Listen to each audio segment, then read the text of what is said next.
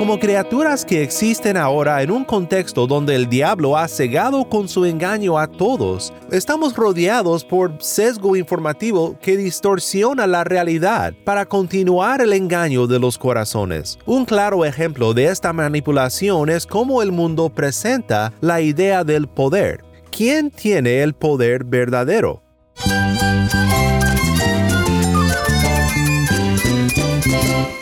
Cristo es la esperanza. Cristo es mi Señor y mi Salvador. Cristo ha transformado mi vida. Cristo es la viña. Separado de Él, nada puedes hacer. Cristo es el camino, la verdad y la vida. Jesús es mi todo. El único descanso, la única paz verdadera es con Jesucristo. Estás escuchando a El Faro de Redención. Cristo desde toda la Biblia para toda Cuba y para todo el mundo.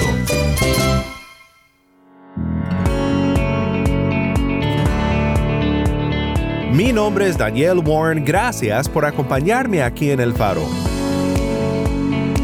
Hoy continuamos con nuestra serie titulada El Evangelio según Esther.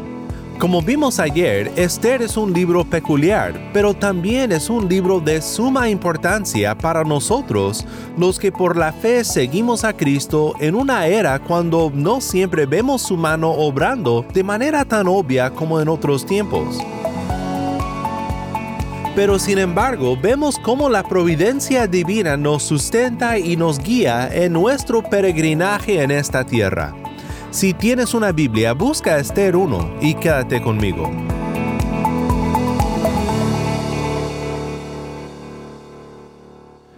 El faro de redención comienza con esta nación, canta GDC.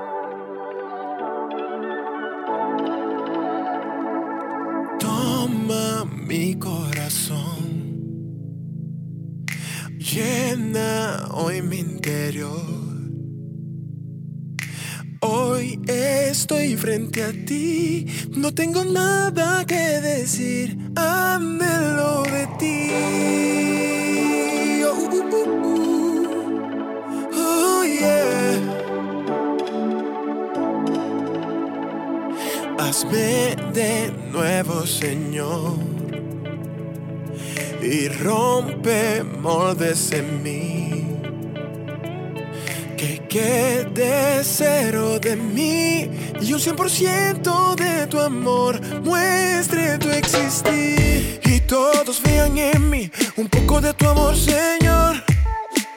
Que baste para llenar a toda mi nación, oh Dios. Y hoy delante de ti voy a declarar que es tan grande tu amor en esta nación.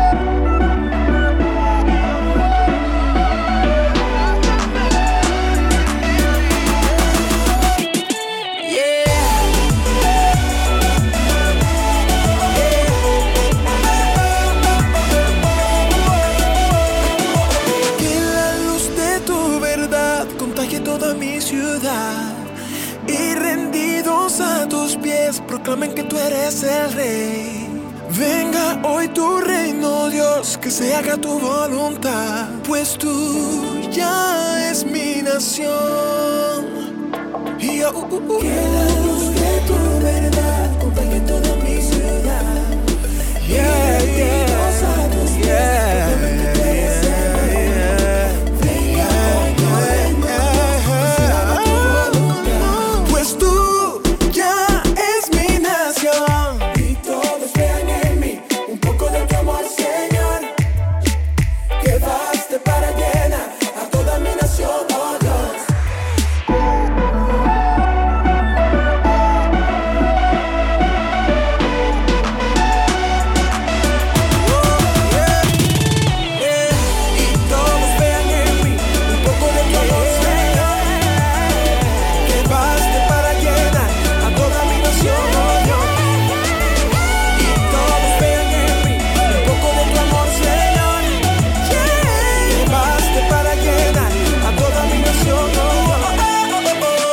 Fue GDC y esta nación. Mi nombre es Daniel Warren y esto es el faro de redención. Cristo desde toda la Biblia para toda Cuba y para todo el mundo.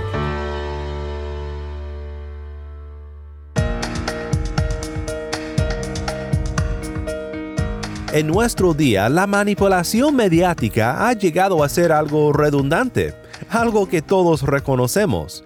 En toda la información que recibimos, ya sea por televisión, en el Internet o por otros medios, esperamos sesgo de algún tipo.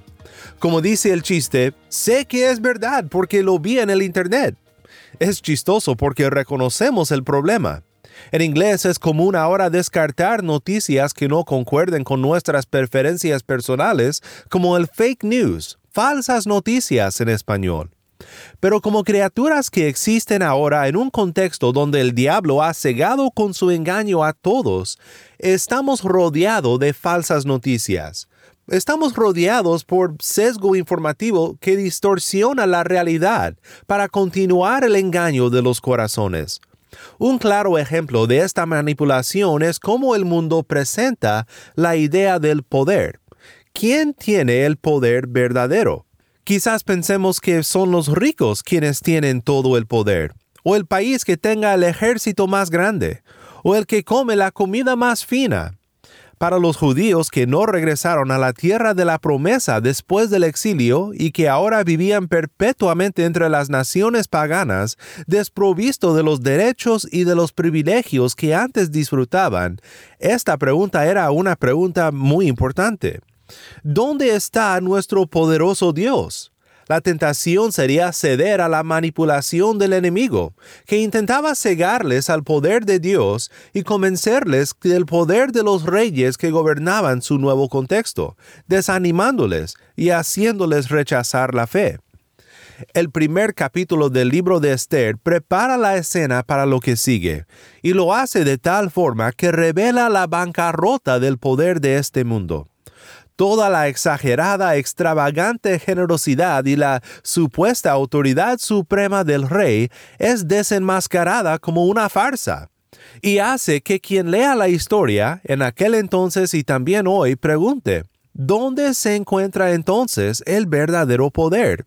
¿Se encuentra en el palacio del rey o en algo más grande y más fuerte de los disque fuertes de este mundo?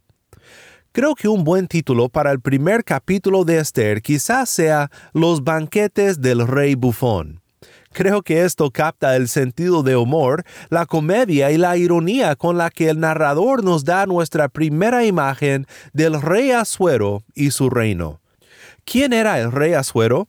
No quiero entrar en detalles sobre las discusiones que hay sobre su identidad, porque sí las hay, pero solo te diré que comparto la opinión de aquellos que identifican al rey Asuero como Jerjes de Persia.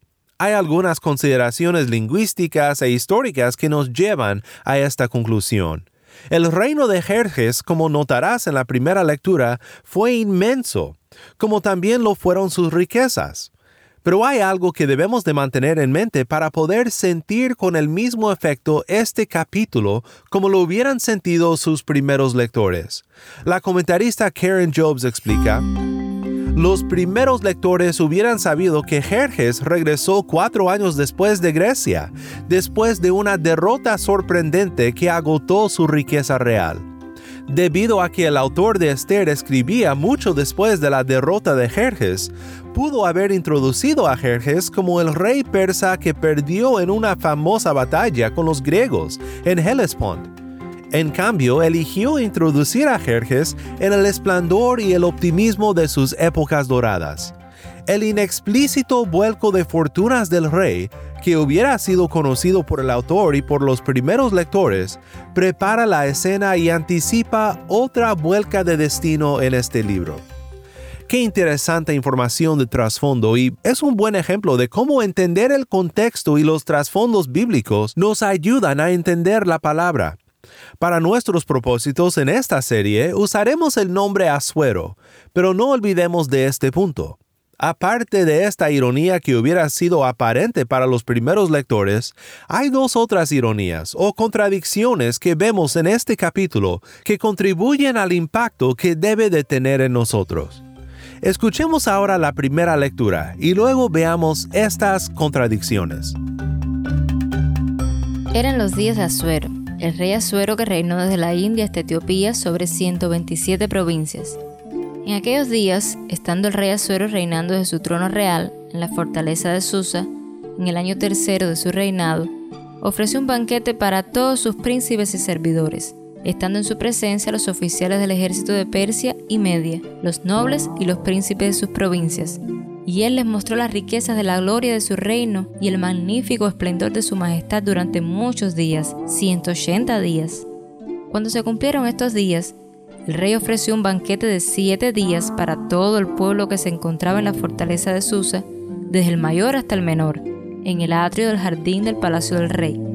Había colgaduras de lino blanco y violeta, sostenidas por cordones de lino fino y púrpura en anillos de plata y columnas de mármol, y lechos de oro y plata sobre un pavimento mosaico de pórfido, de mármol, de alabastro y de piedras preciosas. Las bebidas se servían en vacías de oro de diferentes formas, y el vino real abundaba conforme a la liberalidad del rey.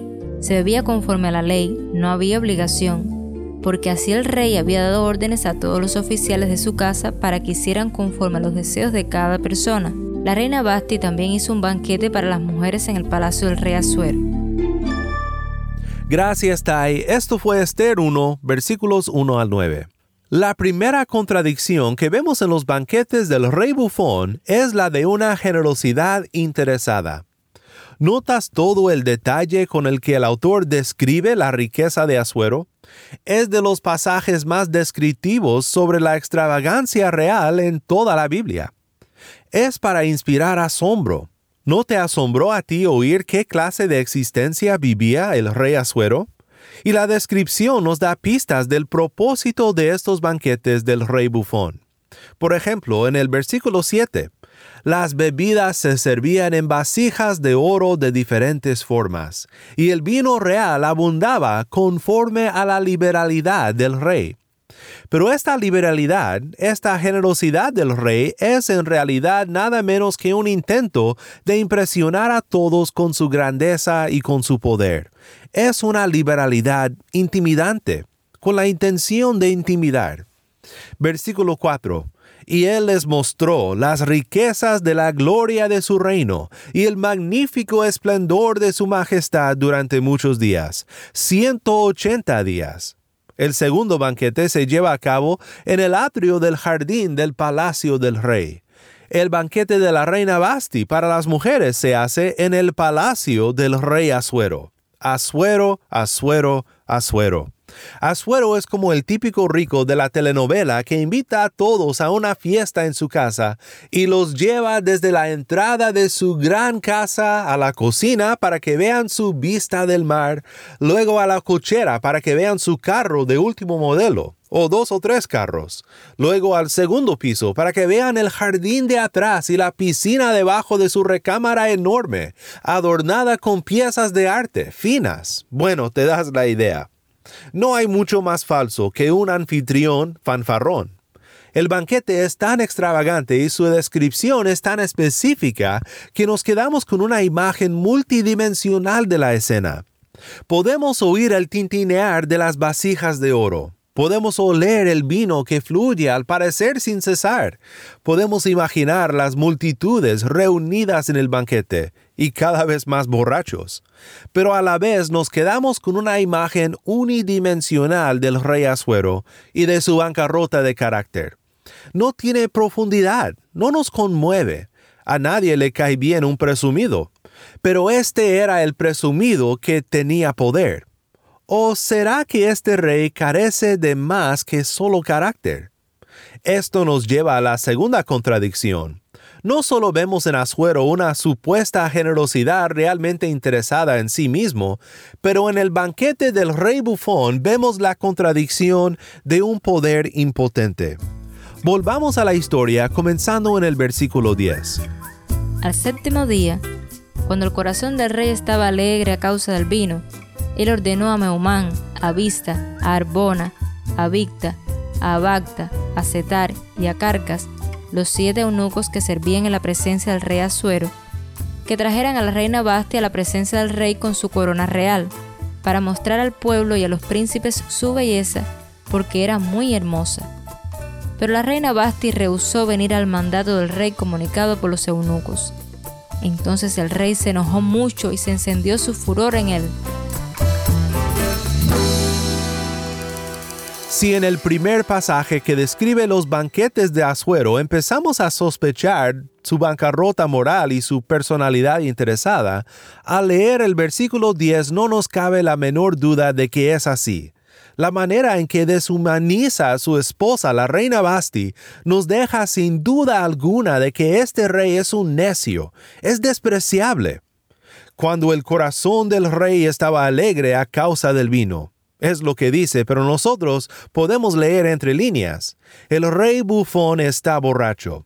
Se cree fuerte, pero después de beber hasta explotar durante su extravagante banquete, es un necio débil.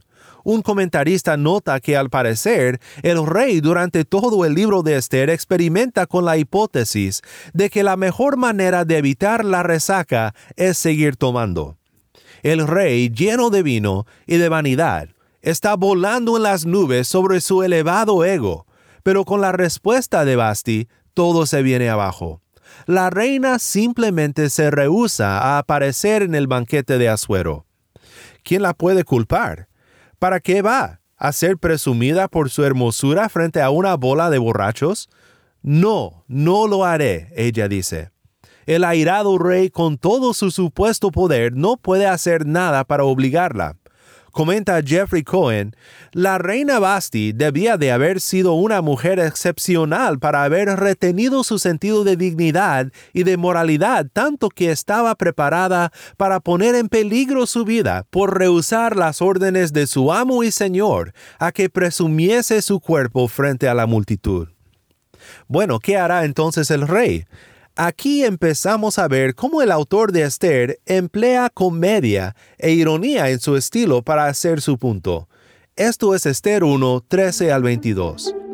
Entonces el rey dijo a los sabios que conocían los tiempos, pues era costumbre el rey consultar así a todos los que conocían la ley y el derecho, y estaban junto a él Carcena, Setar, Admata, Tarsis, Meres, Marcena y Memucán los siete príncipes de Persia y Media que tenían entrada a la presencia del rey y que ocupaban los primeros puestos en el reino. Conforme a la ley, ¿qué se debe hacer con la reina Basti por no haber obedecido el mandato del rey Asuero comunicado por los eunucos? En presencia del rey y de los príncipes, Memucán dijo, La reina Basti no solo ha ofendido al rey, sino también a todos los príncipes y a todos los pueblos que están en todas las provincias del rey Asuero porque la conducta de la reina llegará a conocerse por todas las mujeres y hará que ellas miren con desdén a sus maridos y digan, el rey Asuero ordenó que la reina Basti fuera llevada a su presencia, pero ella no fue. Y desde hoy las señoras de Persia y Media que han oído la conducta de la reina hablarán de la misma manera a todos los príncipes del rey, y habrá mucho desdén y enojo. Si le place al rey, proclame él un decreto real y que se escriba en las leyes de Persia y Media para que no sea revocado que Basti no entre más a la presencia del rey Asuero y que el rey dé su título de reina a otra que sea más digna que ella. Y cuando el decreto que haga el rey sea oído por todo su reino, inmenso como es, entonces las mujeres darán honra a sus maridos, desde el mayor hasta el menor. Esta palabra pareció bien al rey y a los príncipes, y el rey hizo conforme a lo que fue dicho por Memucán, y envió cartas a todas las provincias del rey, a cada provincia conforme a su escritura, y a cada pueblo conforme a su lengua, para que todo hombre fuera señor en su casa y que en ella se hablara la lengua de su pueblo. El comentarista Brian Gregory ilumina el humor y la ironía del final de este capítulo. Dice, primero, el rey ha pedido consejo legal, pero en vez de eso recibe consejo basado solo en preocupaciones pragmáticas. Y esta es la segunda vez que ha pedido algo sin recibirlo aunque su reacción no es para nada consistente. Cuando pidió la presencia de Basti y no lo recibió, explotó con enojo. Pero cuando pide consejo legal de sus consejeros y no lo recibe, le agrada. Segundo, la pena recomendada no es nada diferente a lo que Basti ya ha decidido por sí misma. No quiere entrar a la presencia del rey. ¿Cuál es su castigo? No puede entrar a la presencia del rey.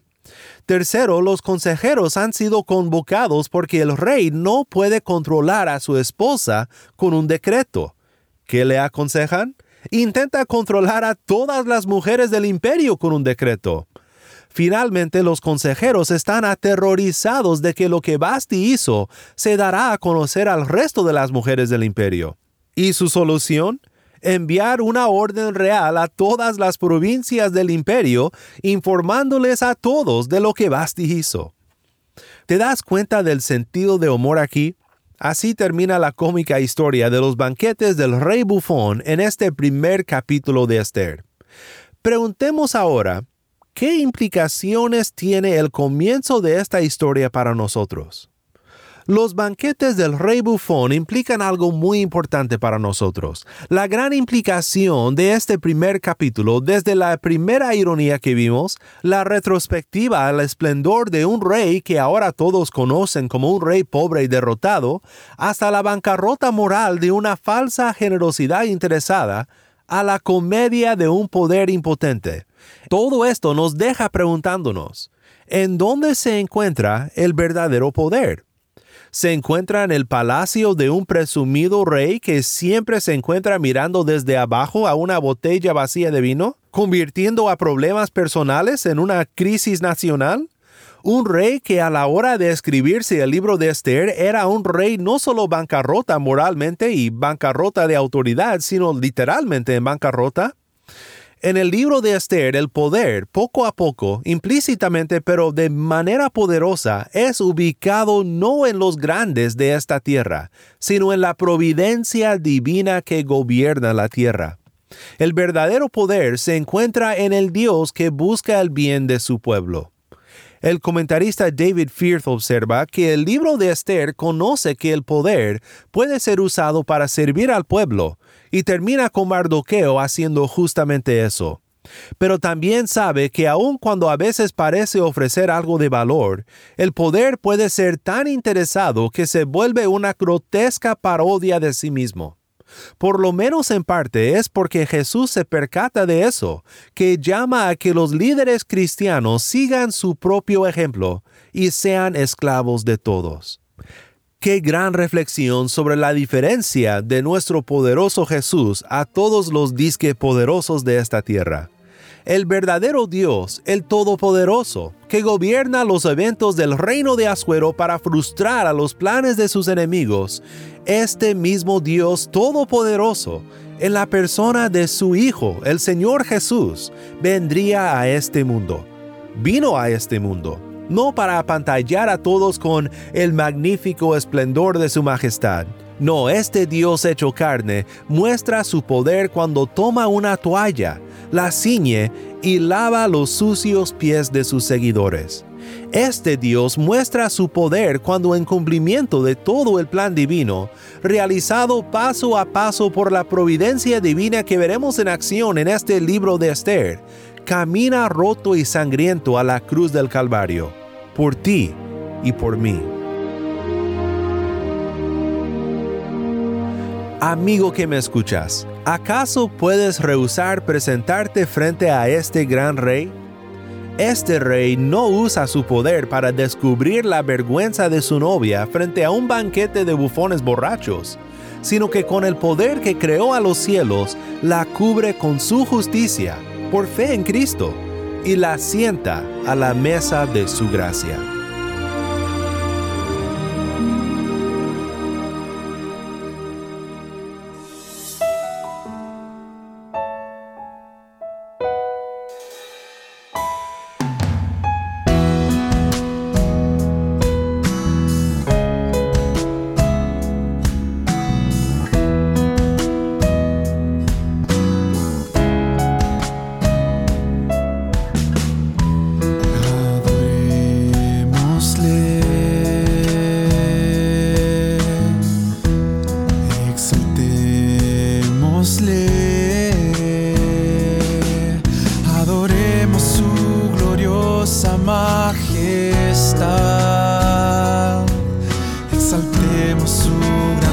cabeça e vou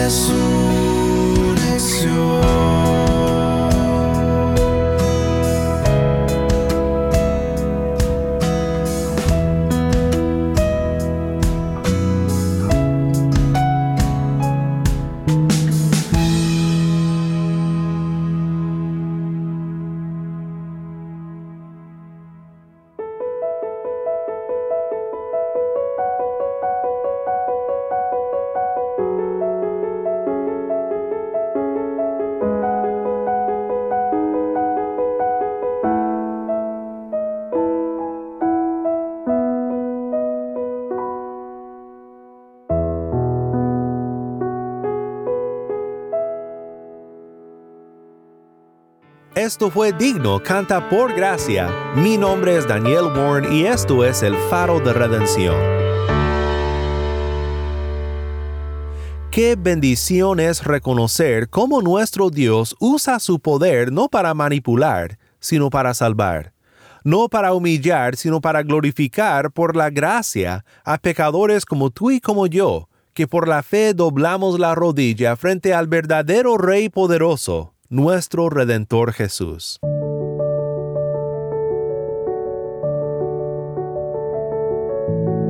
El Faro de Redención como programa radial fue ideado para Cuba, pero ha crecido a un nivel global y si estás en sintonía fuera de Cuba, te agradezco por pasar estos tiempos con nosotros estudiando temas que nos fortalecen en nuestro caminar cristiano. ¿Tienes una historia que contarnos sobre cómo el faro de redención está impactando tu vida? Mándanos un correo electrónico a ministerio arroba el faro de Nuevamente nuestro correo electrónico ministerio arroba el faro de O si te es más fácil, puedes enviarnos un mensaje de voz en WhatsApp. Nuestro número es 1786-373-4880. Nuevamente nuestro número de WhatsApp 1786-373-4880. Y no olvides que también nos puedes seguir en las redes sociales, en Facebook, Instagram y Twitter. Solo busca el faro de redención. Allí encontrarás más contenido durante la semana para animarte en tu fe y para mantenerte informado sobre el ministerio de El Faro. Para más información sobre este ministerio y sobre cómo tú puedes formar parte de nuestra misión, visita nuestra página web elfaroderedención.org.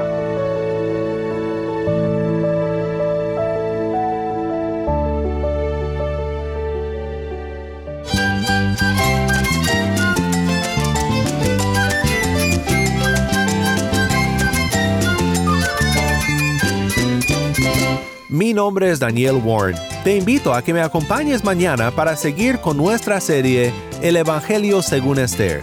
La luz de Cristo desde toda la Biblia para toda Cuba y para todo el mundo, aquí en el Faro de Redención.